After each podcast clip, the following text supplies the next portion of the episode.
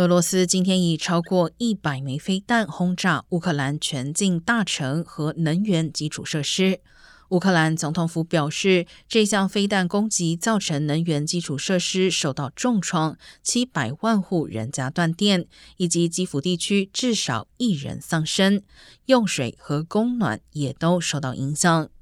乌克兰行动网络业者并且警告，手机可能断讯，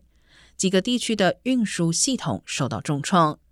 乌克兰当局表示，这是俄乌战争爆发近九个月以来，俄罗斯对乌克兰发动的最猛烈飞弹攻击。